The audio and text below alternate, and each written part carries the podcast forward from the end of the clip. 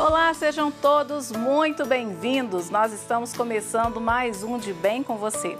Segundo a Sociedade Brasileira de Dermatologia, em média, 42 milhões de brasileiros têm calvície. Um número que chamou atenção foi a quantidade de jovens entre 20 e 25 anos que também sofrem com a queda capilar, segundo a Organização Mundial de Saúde. O problema atinge metade dos homens com até 50 anos.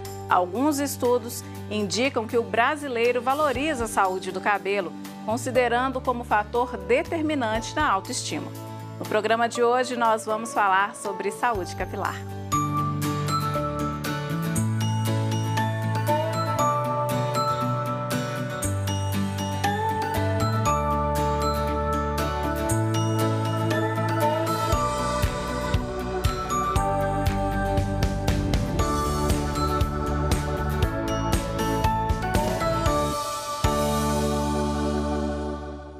Tanto mulheres quanto homens sofrem com problemas capilares em diferentes fases da vida. Chega aquela idade em que o cabelo enfraquece e perde volume. Condições genéticas e hormonais são as principais causas para a perda de cabelo e, na maioria dos casos, também da autoestima. A alopécia androgenética, também conhecida como calvície, é um problema que pode levar à perda total ou parcial dos fios. Embora seja mais comum entre o sexo masculino, também acomete mulheres. E para falar sobre esse assunto, eu converso com o cirurgião plástico André Giannini. Giannini, ele é membro titular da Sociedade Brasileira de Cirurgia Plástica e membro da Associação Brasileira de Cirurgia da Restauração Capilar e também foi pupilo de doutor Ivo Pitangui, né, também, professor? Também. Seja muito bem-vindo aqui no nosso programa, um prazer recebê-lo. Prazer é meu, Ana.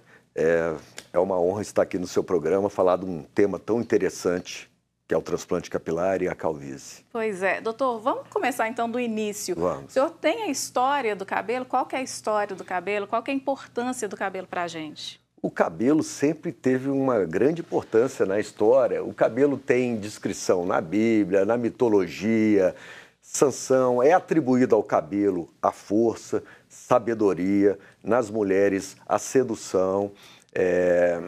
Para você ter uma ideia, achados arqueológicos na Grécia Antiga, de dois séculos antes de Cristo, já viram que havia salões de beleza naquela época. Então, o cabelo sempre teve essa importância. Na Idade Média, os, os reis franceses usavam perucas, isso era sinal de luxo, de, de condições. Então, o cabelo sempre teve essa importância. O Júlio César, que era um imperador romano, que conquistou o mundo, ele chegou ao Egito, conquistou a Cleópatra e ele era calvo. E ela fez várias poções, ele usou, só que não conseguiu corrigir a calvície dele. E na Roma antiga, o cabelo era ligado a poder e sabedoria. Ele inventou aquela coroa de louros, isso para esconder a calvície. Então, o cabelo sempre teve essa importância na sociedade. É, não só o cabelo, como os próprios penteados. Há grupos, né?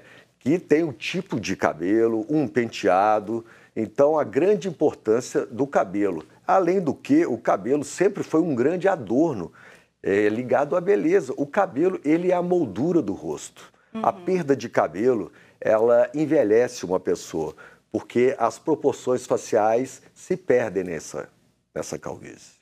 Sim. E como as pessoas chegam até o senhor já com a autoestima abalada, quando procuram um procedimento? Exatamente. A calvície ela afeta muito a autoestima tanto de homens como de mulheres também, porque a calvície acomete ambos os sexos, predominantemente em homem.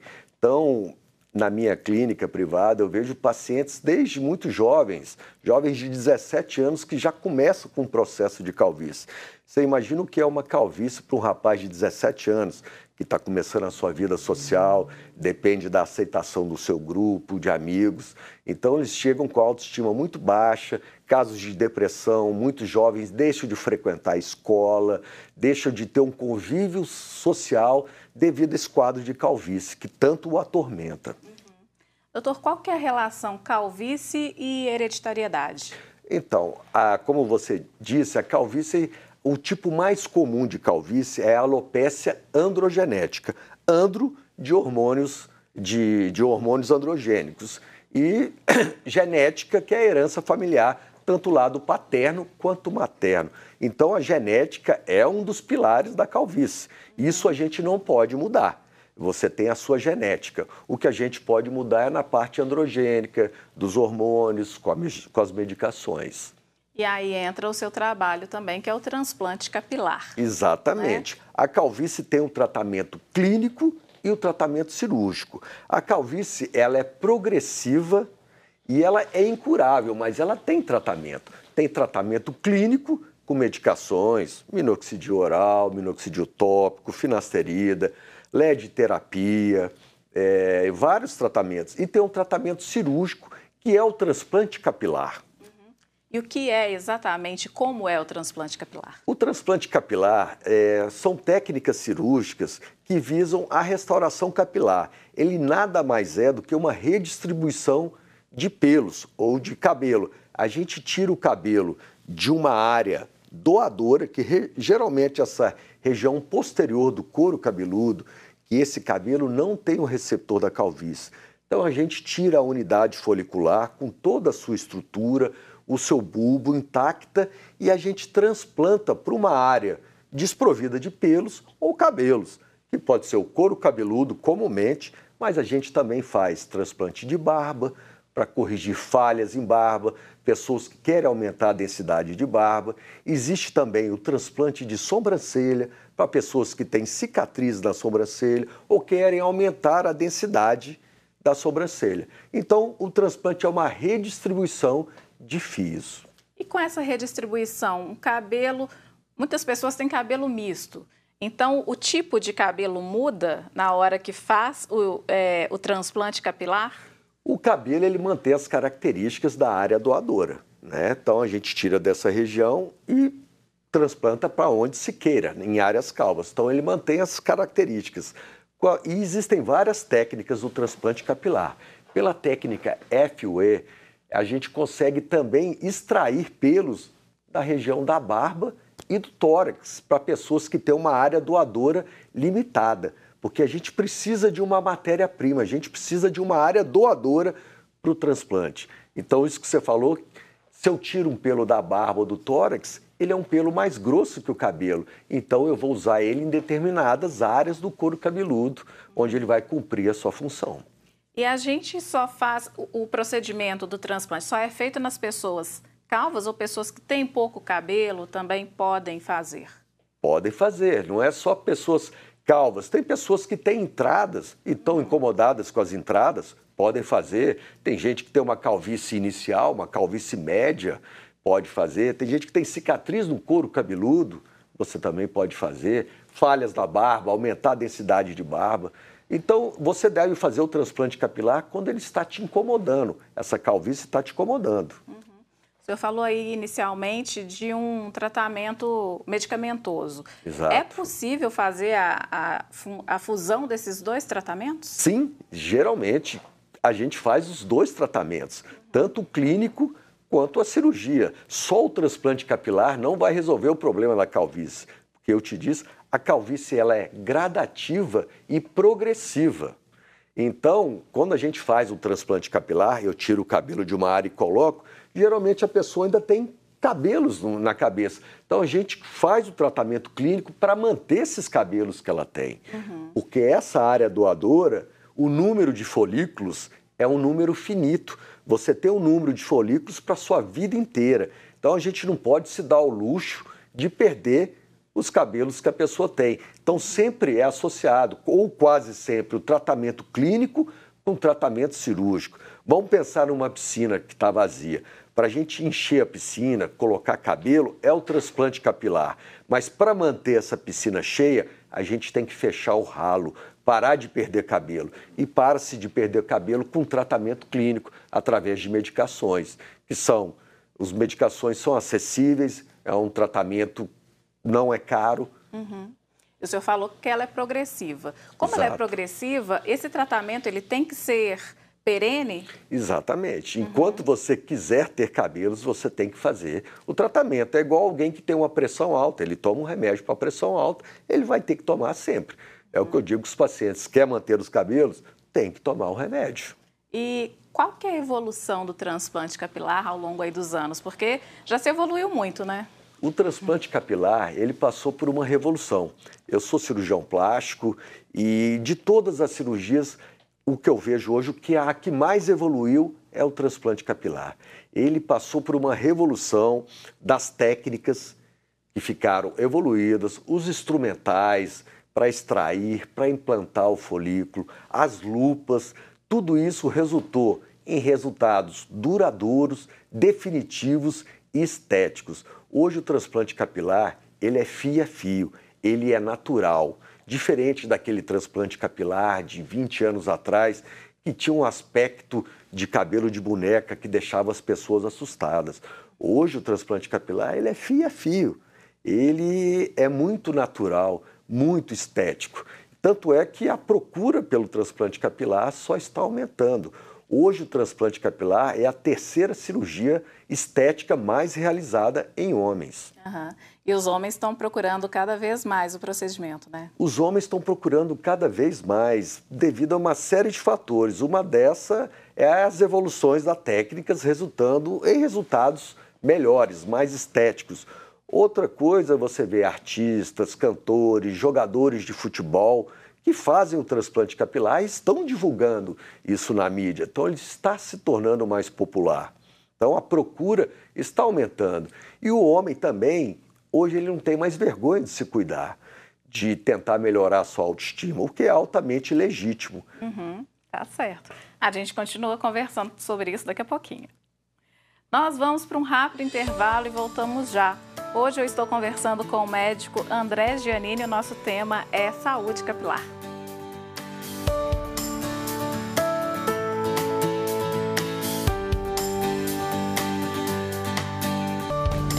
De volta com o De Bem com você e antes de seguir com o programa, eu quero te falar sobre este código que fica na nossa tela ao longo do programa. Se você for com seu celular até ele, será direcionado para a página da campanha dos devotos de Nossa Senhora da Piedade. Lá você conhece todas as campanhas que ajudam as obras da nossa arquidiocese. Se puder, ajude. Hoje o De Bem com você está falando sobre saúde capilar. E o ciclo de vida de cada fio tem três fases. O doutor vai me corrigir aqui se eu estiver errada. O crescimento, o repouso e a queda. Por volta de 90% dos nossos fios de cabelo estão na fase de crescimento. Depois de um curto período de repouso em que ele para de crescer, o fio cai e no seu lugar um novo fio vai entrar na fase de crescimento. Por isso, uma pessoa pode perder entre 50 e 100 fios de cabelo todos os dias, sem risco de desenvolver a calvície. A duração média de um fio de cabelo do nascimento até a queda varia de um ano e meio até dois anos. E para falar sobre esse assunto, eu converso com o cirurgião plástico André Giannini. Falei as informações mais ou menos corretas, doutor? Falou sim. Os cabelos, né, no nosso couro cabeludo, eles estão em fases diferentes, é isso que você falou. Tem cabelos em crescimento, tem cabelos estacionados, tem cabelo caindo. É normal a gente ter uma perda de até 100 fios por dia. Então, a calvície não é a perda de cabelo, porque a gente perde e recupera, né? A calvície é um distúrbio que se caracteriza por uma perda gradual do, dos cabelos, né? Que o cabelo vai se miniaturizando, cada vez mais ele vai se atrofiando. Você nota em pessoas calvas um cabelo que parece de criança, um cabelo pequenininho, ele vai se atrofiando. O folículo piloso que produz esse cabelo, uma hora ele para de produzir. Chama-se miniaturização. Há vários tipos de causas de, de calvície, né? Que é a alopécia. Tem a alopécia areata, frontal fibrosante, mas a alopécia mais comum que acomete tanto homens e mulheres é a alopécia androgenética. Uhum, Nos é homens, ela já surge a partir dos 17 anos. Na mulher, ela já surge numa idade mais avançada e a principal causa são os hormônios androgênicos e a hereditariedade. Além disso, tem outros fatores, como alimentação, déficit de proteínas, vitaminas, doenças, quimioterapias, pós-cirúrgicos, doenças da tireoide, mulher pode ter problemas em ovário policístico. Então, sempre que tem um, um quadro de calvície, como tudo em medicina, a gente tem que tentar descobrir a causa para se descobrindo a causa, instituir o tratamento mais adequado para cada pessoa. Os outros tipos é, que o senhor falou de Alopécia. É, alopécia, isso, me faltou o nome. Os outros tipos de alopécia são igualmente severos ou eles são mais leves? Não, eles podem ser severos também. Eles só são menos frequentes. A alopecia androgenética nos homens responde a mais de 90% dos casos de calvície. E a calvície, ela se comporta diferente entre homens e mulheres. Em homens, ela é mais localizada, ela pega a entrada, a parte média, a coroa ou toda a, a área do couro cabeludo. Em mulheres, a gente já nota uma rarefação difusa do cabelo. Não é uma calvície em áreas localizadas, igual o homem. Geralmente não tem um, um, um afastamento da linha do cabelo. A mulher tem uma calvície mais difusa. E aí, nesses casos, com a idade, a tendência, no caso das mulheres, até por uma questão hormonal, essa calvície aumentando? A tendência da calvície é sempre evoluir, Sim. tanto em homens como em mulheres, porque ela, é, ela é gradual e então ela está sempre evoluindo. Uhum. Por isso que a gente institui um tratamento clínico como você perguntou se é para sempre, sempre tem que tomar os remédios, porque a tendência do homem e da mulher é perder cabelo com a idade. Sim. Perder o cabelo, o cabelo diminuir o calibre, então a densidade capilar se diminui. A gente não ganha cabelo com a idade, a gente perde cabelo, né? É muito comum a gente ver, e eu acho que fica ainda mais evidente em mulheres, por exemplo. Eu vou falar o caso das mulheres que é mais difuso. Sim. Uh, principalmente mulheres que pintam cabelo, a gente consegue ver o couro cabeludo, né? E aí a minha, a minha pergunta vem muito em relação a esses cuidados também com o sol, né? Que isso é muito agressivo, o cabelo protege de certa forma e essa pessoa vai ficando sem essa proteção, né? Exatamente. O cabelo tem a função dele, além dessa função estética, a função de cabelo é amortecer trauma, proteção do, do sol, e então tem essa função tem que ter muito cuidado né, com o cabelo, as químicas, você falou das mulheres, as químicas que elas usam, as tinturas, tudo isso agride o cabelo. Uhum. E essas químicas, elas contribuem então para uma calvície, que o senhor falou dos dois principais fatores, que são os genéticos e os hormonais. Certo. Mas esses fatores ambientais externos, eles também contribuem? Esses fatores também contribuem, em menor intensidade. Mas a vantagem desses fatores externos é que uma vez que você retire ele, o cabelo recupera. Uhum. É. Que a, aí a minha pergunta, doutor, é no sentido não de falar faça, não faça, é bom ou é ruim, mas eu, eu pergunto porque hoje a gente já está aí com os cabelos cacheados, né? As mulheres pararam de fazer os procedimentos estéticos. Uhum. Esses procedimentos estéticos, então, como o senhor disse, né, parando, o cabelo volta a evoluir ou ele pode comprometer o folículo do cabelo? A tendência, ao parar de usar a química, o cabelo se recupera. O cabelo tem uma grande eh, recuperação. Com tratamento, ele responde muito bem a tratamentos com medicamentos, com cirurgias. Uma vez tirando um fator que o agrida, ele tem uma boa recuperação. Senhor falou aí do fator alimentação para a saúde do cabelo. É, algumas pessoas, então, têm uma deficiência de vitaminas e aí elas não necessariamente precisam do transplante, mas elas precisam fazer uma recomposição é, de vitaminas constantemente para que mantenha o cabelo? Sim. A, a déficits alimentares, de proteínas, de vitaminas podem cursar com queda de cabelo. Mas uma vez corrigido, isso volta, não é necessário o transplante capilar. Uhum. Uma, a gente corrige disfunções de tireoide ou algumas doenças, ao ser corrigido, o cabelo retorna o seu ciclo de uhum. crescimento. O senhor falou aí de técnicas utilizadas. Tem algo mais que a gente possa acrescentar em relação a essas técnicas? Uh, quem pode fazer? Qual técnica que é aplicada para cada pessoa? O que se esperar de cada uma dessas técnicas? Então, as técnicas evoluíram muito. Basicamente, no transplante capilar tem duas técnicas. A FUT, que é uma técnica mais antiga, onde se tirava uma faixa do couro cabeludo e dava pontos, e com essa faixa a gente separava fio por fio. Isso resultava numa cicatriz linear nessa região. E tem uma técnica mais moderna, que é a técnica que eu adoto, que chama FUE, que é a extração das unidades foliculares, através de aparelhos motorizados, que na sua ponta tem um punch, que é uma estrutura oca cilíndrica, com menos de um milímetro, nós vamos retirando cada unidade folicular, uma a uma e fazemos o transplante capilar.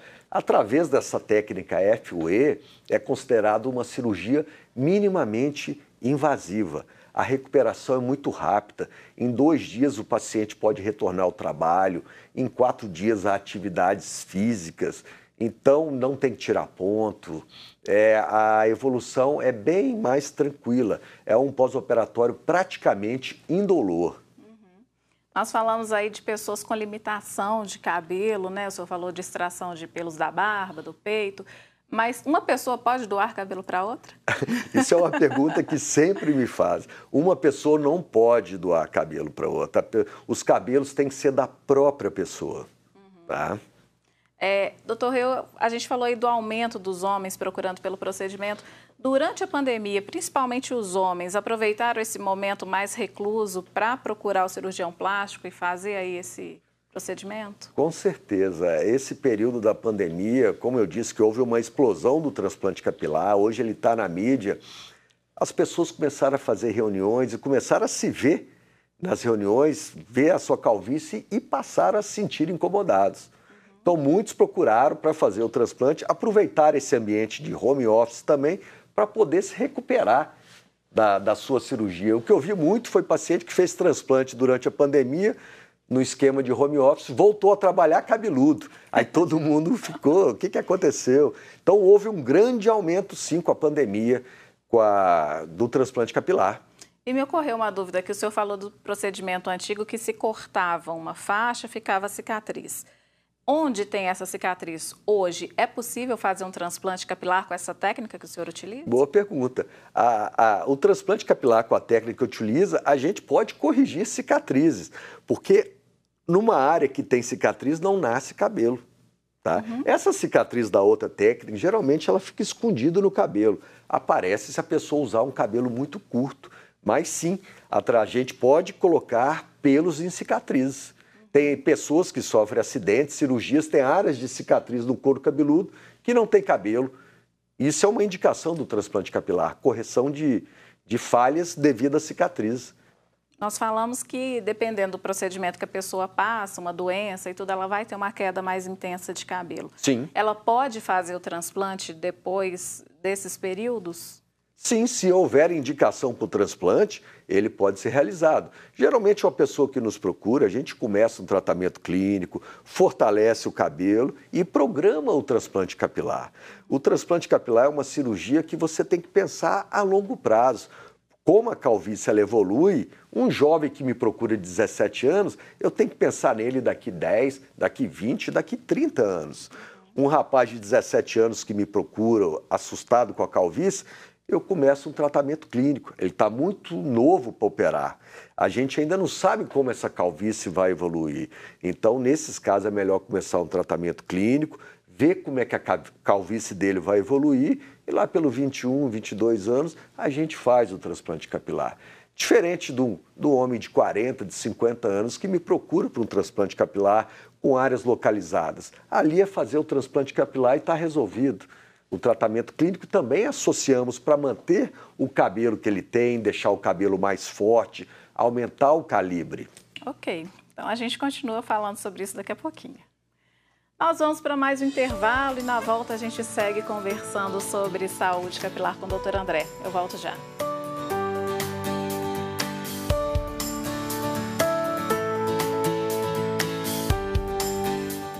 Estamos de volta com De Bem com Você e eu quero aproveitar para te convidar para nos escutar em outras plataformas. Nós estamos no Spotify.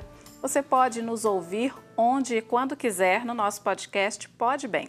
Basta acessar o Spotify e começar a ouvir.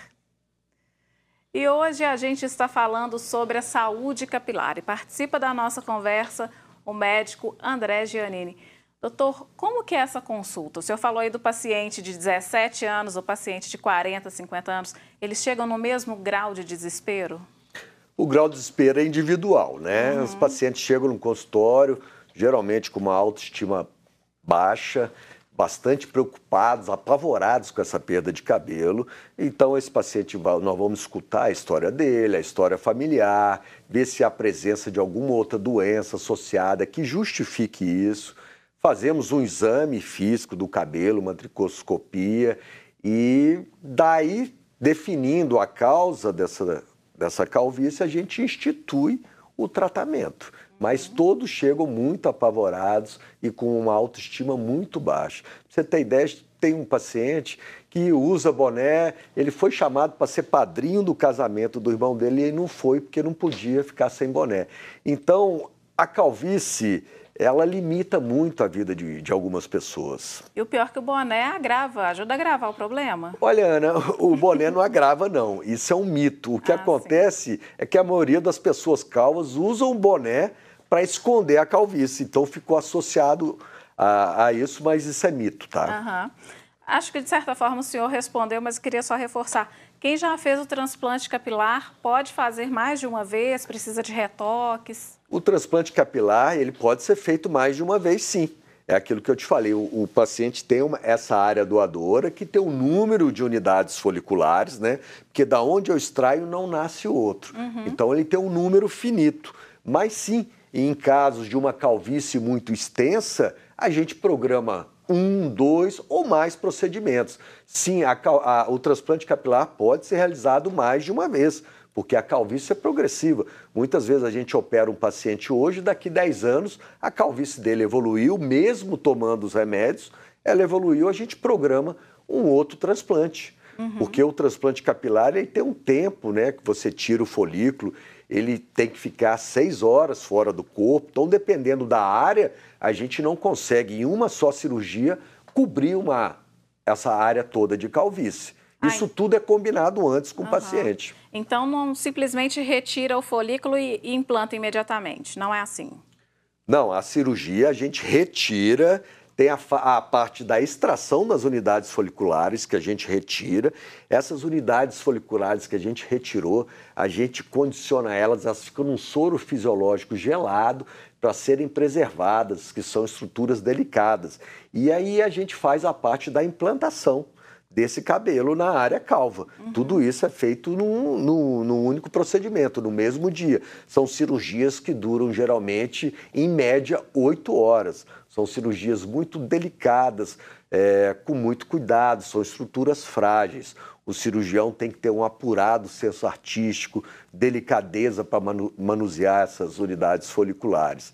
Geralmente, essas cirurgias do transplante capilar, que são procedimentos minimamente invasivos, são feitos com uma anestesia local e uma sedação, que pode ser uma sedação oral, com medicamento, o paciente dorme, acorda, ou uma sedação venosa com anestesista, que ele tem um sono um pouco mais profundo, né? Isso é feito em ambiente hospitalar, doutor? Tem que ser feito em ambiente hospitalar ou em clínicas, né? Com toda a estrutura, porque a gente tem que pensar na segurança do paciente. O transplante capilar é um procedimento minimamente invasivo, mas ele, como tudo, como toda cirurgia, ele tem que ser feito com o máximo de segurança para o paciente, para o médico. Então, o ideal é que seja feito em clínicas com estrutura ou hospitais. E como que o paciente pode avaliar se a clínica que ele consulta, que ele vai, tem a estrutura adequada para isso? Assim? O que, que deve ter minimamente para que ele possa fazer o procedimento em segurança? Olha, tem que ter a presença do, do anestesista, tem que ter toda uma estrutura, né? Uhum. Porque é um procedimento e todos os procedimentos têm os seus riscos. A gente tem que minimizar esses riscos. Até mesmo antes de operar, esses pacientes que nos procuram, eles passam por exames laboratoriais, é solicitada uma avaliação cardiológica, um eletrocardiograma. Só quando esse paciente é liberado que a gente faz a cirurgia. Uhum. Pessoas, às vezes, mais velhas, elas podem, é, ou pessoas que têm alguma condição, por exemplo, diabetes, hipertensão, elas podem passar por isso desde que se cumpra esse, esse cronograma. Aí. Exatamente. Pessoas que têm diabetes, hipertensão, se elas estiverem controladas, aptas para cirurgia, liberadas pelo cardiologista, elas têm condições sim de fazer cirurgia. Eu já operei senhores de 77 anos, uhum. mas tinham boas condições, tinha uma boa área doadora, né, sim. que é o que a gente precisa. Então, isso é possível, porque é um procedimento minimamente invasivo, uhum. só que é muito delicado e tem todos os cuidados. São cirurgias que duram oito horas, são estruturas delicadas, nós usamos lupas potentes. O cirurgião tem que ter um apurado senso artístico, senso de proporção de face. Uhum. E após o procedimento, os resultados começam a aparecer dentro de quanto tempo? Então, após o procedimento, tem todo um cronograma. O paciente operou, no dia seguinte vai na clínica, a gente ensina ele a fazer a primeira lavagem dos cabelos. Esses cabelos transplantados, no final do primeiro mês, eles caem, mas fica o folículo, o bulbo lá. Então, o cabelo transplantado ele vai começar a nascer com três, quatro meses após a cirurgia. Uhum. E com seis meses, cresceu mais ou menos 40%, 50% desse cabelo. O resultado final esperado de um transplante capilar é com 12, 14 meses após a cirurgia. Mas com seis meses a gente já vê resultados, diferenças, resultados importantes. E quais são os cuidados pós a operação? O senhor falou cuidado para aprender a lavar o cabelo, cuidado com o sol, como que é isso? Então, tem uma série de cuidados, esses pacientes são orientados. No início, é, como eu disse, no dia seguinte ele vai na clínica, a gente faz a primeira lavagem, ensina ele a lavar o cabelo. Os primeiros 10 dias ele lava com a canequinha, porque os folículos estão implantados, não pode entrar no chuveiro. Tem os cuidados com o sol, atividades esportivas, mergulho. Então tem uma série de, de cuidados que ele tem que tomar, uhum. né? Isso é explicado, eu acompanho esses pacientes semanalmente no primeiro mês, depois com três meses, seis meses. Então tem uma série de cuidados para que o transplante capilar tenha o êxito, o resultado que a gente espera. Uhum. E eles, como que eles administram essa paciência aí de esperar 12 meses, 14 meses? Como é que é esse trabalho? Olha, Ana, eles levam muito bem. É. Porque essa técnica foi a gente raspa o cabelo, mas é uma mudança. O paciente entra nessa, eles são muito dedicados, eles ficam muito felizes. Quando o cabelinho começa a nascer com três meses, eles começam a mandar foto. Uhum. É, é uma mudança na vida da pessoa. Você não Sim. tem ideia. A maioria dos pacientes que voltam comigo com seis meses, um ano, eles falam assim: olha, foi o melhor investimento que eu fiz na minha vida. Ontem eu atendi um paciente com um ano de, de pós-operatório, super cabeludo, falou: doutor, eu até casei. Enfim, as mudanças são, são brutais. O homem adquire mais confiança a autoestima fica elevada, ele fica mais realizado, mais seguro de si. É, doutor, e o investimento, né? Hoje em dia, o custo de investimento também para um transplante, ele já é, minimizou em relação ao que existia antigamente? Sim, hoje o custo do, do transplante capilar, ele diminuiu. Né? A técnica se popularizou, hoje existem mais mais cirurgiões, né? E se você parar para pensar, eu converso com os pacientes, o tanto de dinheiro que eles já gastaram em tratamentos, muitas vezes tratamentos que aparecem na internet como a solução, tratamentos miraculosos, eles gastam um dinheiro enorme. E o transplante capilar, se você pensar, é um investimento que vale a pena, porque o transplante ele vai te dar um resultado duradouro e definitivo. Uhum. Tá? O resultado do transplante é para sempre. É aquilo que a gente falou. Claro, daqui a uns anos ele pode, talvez, ter que fazer um, um outro transplante. Mas aquilo fica. Você fez um transplante, o cabelo cresceu, ele não precisa ficar usando coisas, fazendo outros tratamentos. E esse acompanhamento, quando que o paciente recebe alta, definitivamente? Porque o senhor falou aí que depois de um ano ainda volta, né? Exato. Com um ano, 12 a 14 meses tem o um resultado definitivo. Uhum. Geralmente a gente dá alta ao paciente, mas ele vai no meu consultório sempre uhum. querendo mostrar, ou em dúvida, uhum. ou aquilo que a gente falou, que a calvície ainda progride, para ver as medicações. Então esses pacientes, eles estão sempre com a gente. O senhor fala uma coisa aí no meio da nossa entrevista que eu não sei se você entende corretamente. É raspado o cabelo do paciente antes do procedimento? Para a técnica FUE, o cabelo é raspado. Porque a gente tem um micromotor que tem um punch e a gente vai tirando unidade folicular uma a uma. Isso facilita a cirurgia, facilita a colocação do, dos novos enxertos. Para mulher é mais difícil fazer isso, né? Para a mulher é mais difícil, né? Geralmente, mulher que queira fazer essa técnica, faça uma raspagem, uma janela aqui atrás do couro cabeludo e o cabelo dela ah, tampa. Tampa isso. Mas para a mulher também tem a outra técnica, se ela optar, né, que é a FUT, que se retira aquela faixa e fica uma cicatriz escondida. Então há várias técnicas. Cada paciente é um paciente, cada técnica está indicado para o caso uhum. dele. Doutor, existe uma cirurgia de testa, né? Redução de testa. Queria saber se essa cirurgia é eficiente. Sim, muito é, o rosto. A, a, é considerado um paciente bonito, belo, né? A beleza é subjetiva. Uhum. A gente não sabe definir, mas a gente reconhece a beleza. Um dos, dos sinônimos de beleza é uma proporção entre os três terços da face, que é o terço inferior, que vai do queixo à ponta do nariz, o médio da ponta do nariz à glabela e esse terço superior. Algumas pessoas, algumas mulheres têm a testa alta, isso incomoda essas pacientes. E através do transplante capilar, a gente consegue baixar essa linha, deixando a testa menor mais proporcional aos outros dois terços da face, deixando a face dessa pessoa mais equilibrada. E sem cicatriz, né? E sem cicatriz, né? Porque você deve estar se referindo à frontoplastia. Exatamente. Que é uma cirurgia que é realizado também para redução de testa, só que fica uma cicatriz na fronte, uhum. né? Na, na linha de implantação dos cabelos.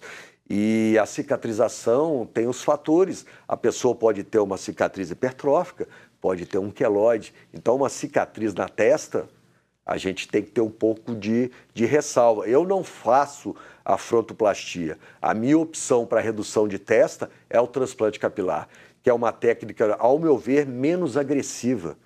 Uhum. E não deixo uma cicatriz na testa da paciente. Mas, enfim, há cirurgiões que fazem e eu não vou discutir né, a opção de cada um. Com certeza. A gente vai fazer mais um intervalo e continuamos daqui a pouquinho. Nós vamos para mais um intervalo. Hoje eu converso com o cirurgião plástico André Giannini sobre saúde capilar. Nós voltamos já.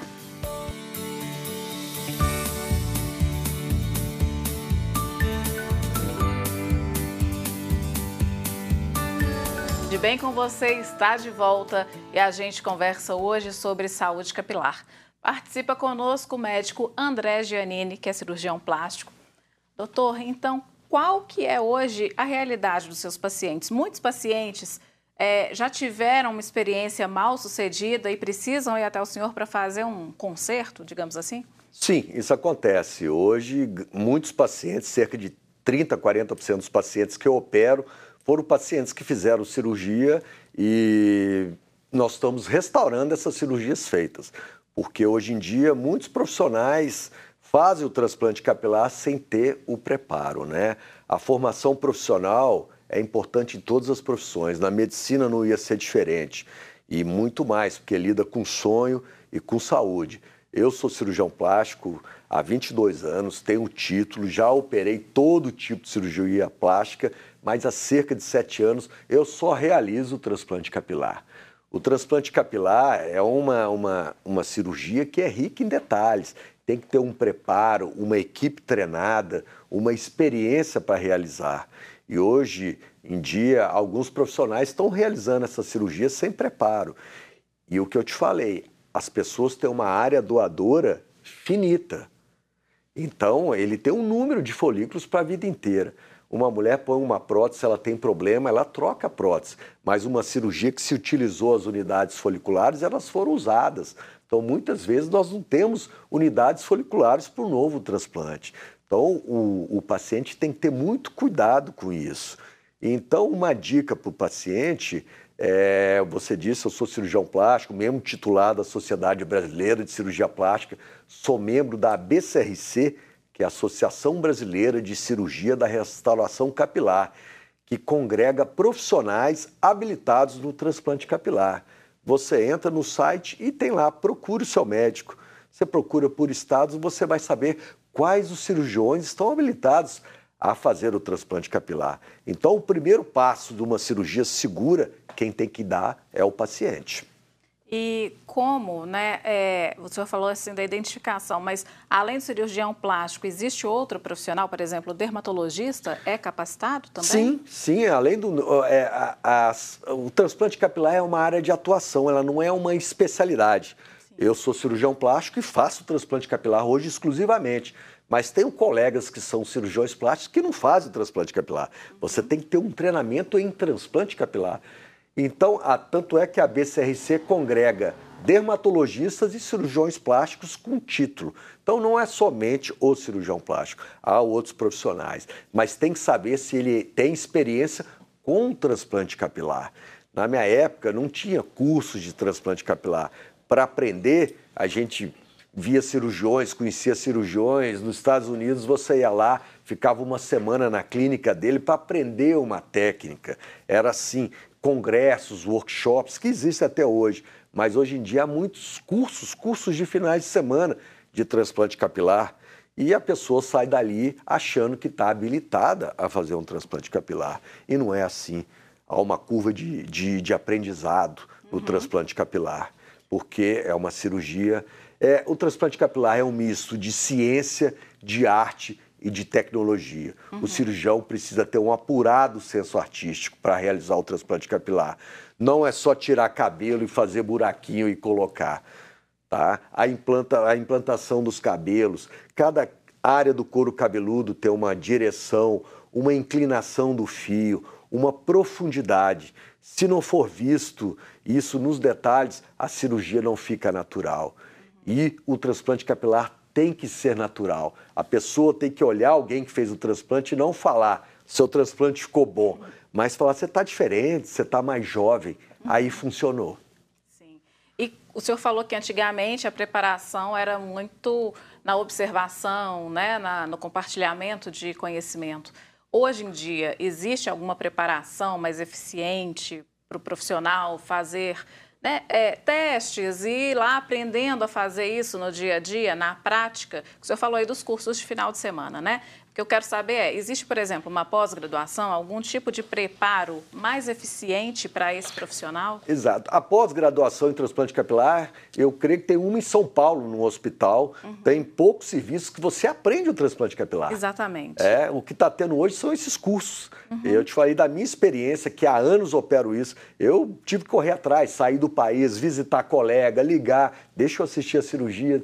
Era dessa maneira que a gente aprendia. Hoje, com a BCRC, nós temos congressos, temos workshops, nesses a gente dá aula, a gente tem aula, uhum. a gente tem cirurgia ao vivo, a gente aprende com colegas é, nacionais e internacionais. Essa, a gente compartilha a experiência no transplante capilar. E o Brasil, é, a cirurgia plástica brasileira é referência mundial. Sim. Isso tem que ser dito e isso se estende ao transplante capilar. Uhum. Nós somos um dos melhores países em termos de qualidade na cirurgia plástica e no transplante capilar. Já recebeu pacientes de fora? Já, comumente recebo pacientes de fora, uhum. tá? Porque pacientes, eu vou operar um paciente que mora na Alemanha, porque é mais barato operar aqui no Brasil do que operar lá fora. E com uma qualidade? E com uma qualidade, com uma assistência, com um, um, um treinamento que o Brasil é muito bom na cirurgia. O Brasil é o melhor país é, considerado na cirurgia plástica. Nós somos os mais evoluídos. O brasileiro é o povo mais exigente em relação à cirurgia estética. É um país que mais faz cirurgia plástica. O senhor falou aí a respeito das pessoas que voltam depois ao consultório para mostrar os resultados, compartilham sim, fotos, né? Sim. Mas e para você que vê esse trabalho já há tantos anos, como é que é recuperar a autoestima das pessoas? Ah, eu fico muito feliz. É, se ele, vejo a pessoa feliz, isso me deixa muito feliz. Uhum. É, eu vejo que ela está mais confiante, que ela realizou um sonho. Muitas vezes a pessoa acha que a calvície dele não tem mais solução. É, eu sou um dos poucos cirurgiões que faço uma técnica chamada BHT, que é Body Hair Transplant, que é o transplante de pelos corporais, que eu te falei que através da técnica FOE eu consigo tirar pelos da barba, do tórax, porque tem pessoas que têm uma área doadora pequena, limitada. Então, antigamente não conseguia fazer o transplante, mas eu conseguindo tirar pelos de uma outra área, a gente consegue restaurar fazer a cirurgia da calvície e essas pessoas ficam muito felizes quando achava que seu caso não tinha mais solução. É, é muito gratificante. E uma última alguma, uma questão aqui: as pessoas com 40 anos, chegaram aos 40, cabeludas, com bastante cabelo, dali para frente tem o risco de começar a perder cabelo ou isso acontece muito jovem? Não, isso acontece, mas é claro que quanto mais jovem começa uma, uma calvície de um jovem de 17 anos, ela é muito mais agressiva de uma calvície que começa num, num senhor de 40. Uhum. Né? E é natural, aos 40 anos ele tem um certo grau de calvície. Sim. Aos 50 anos, 50% dos homens são calvos.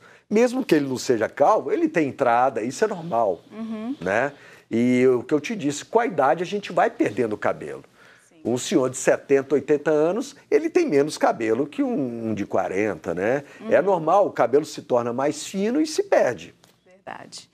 Doutor, quais são as principais dúvidas ou orientações que o senhor gostaria de deixar aí para os nossos é, telespectadores? Bom, é, as orientações que eu digo sempre, quem quem está incomodado com a sua calvície, com a perda do cabelo, que procure um profissional, procure saber a formação desse profissional, tá?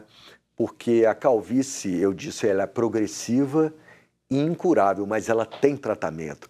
Tratamento clínico, cirúrgico, com resultados naturais, estéticos, duradouros. O transplante capilar, ele modifica vidas, ele resgata a autoestima.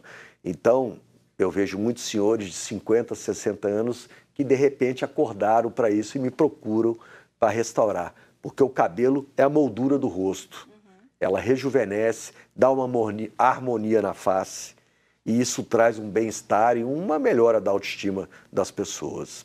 A gente falou anteriormente sobre essa queda diária de cabelo que é normal. Agora, lavar o cabelo todos os dias pode contribuir para uma calvície ou não? Geralmente não. Uhum. Geralmente não. E lembrar que as pessoas às vezes ficam dois dias sem lavar cabelo, cai mais cabelo e é natural. Tem gente que fica desesperada. Não, e tem gente que está notando a queda do cabelo, evita de lavar porque fica assustada com aquela queda. Aham. Uhum.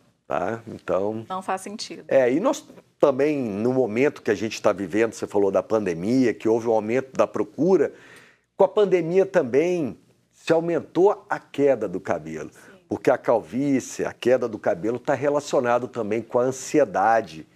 E esse momento que a gente viveu de muita ansiedade contribuiu para a queda do cabelo. Isso para quem não teve Covid. E quem teve Covid também, tem estudos que dizem que até 30% do que tiveram Covid tiveram uma perda abrupta e intensa dos cabelos. Isso eu recebo muito no consultório. Pessoas que tiveram Covid e cursam com perda do cabelo, geralmente dois meses depois da, de ter tido Covid.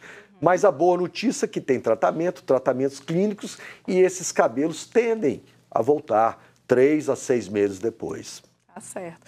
A gente quer falar aí com o doutor André, eu vou deixar o Instagram dele, arroba dr.andregianini, dois N's no primeiro, na segunda sílaba. Doutor, muitíssimo obrigada pela participação, adorei, viu? Eu que agradeço, Ana Flávia, um prazer estar aqui. Igualmente, volte sempre. Obrigado. O programa de hoje está acabando, mas você já sabe, né? Quer sugerir um tema para a gente? Manda mensagem lá no WhatsApp 31 99642 8473 ou então no nosso Instagram, arroba de bem com você.tvh. E se quiser nos ouvir, tem o nosso podcast Pode Bem. Eu te vejo na semana que vem. Tchau, tchau.